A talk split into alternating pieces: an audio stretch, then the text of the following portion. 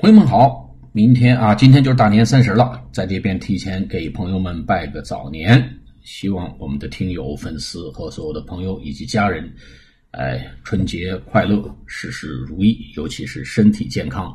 那么，希望在新的一年里呢，我们的朋友们继续收听啊和支持我们漏斗英语的这四个专辑：跟特朗普学英语、对答如流、秒杀中式英语和面试改写人生。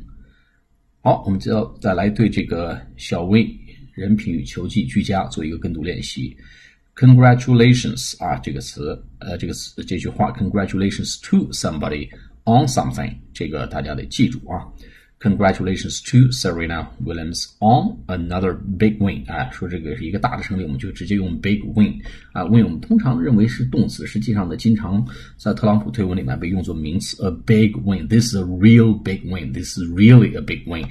This is indeed a big win，都可以用这个 big win 啊。She's a a great player player 啊，选手 P L A Y E R and an even greater person 哎，这个话也可以套话，也可以用啊。She is a great businessman, a business person and an even greater person 啊。He is a good father and an even greater person 啊，He's a great father and an even great person, greater person 啊，更伟大的、更牛、更牛掰的人啊，这个套话，也这个说法非常好用啊。Our members in Virginia, Virginia 弗吉尼亚州，V I R G I N I 大写的 V。Will never forget you，永远不会忘记你啊，很好用的套话。Never forget somebody。好，我们来做跟读练习啊。Congratulations to Serena Williams on another big win. She's a great player and an even greater person. Our members in Virginia will never forget you. 好，再来一遍。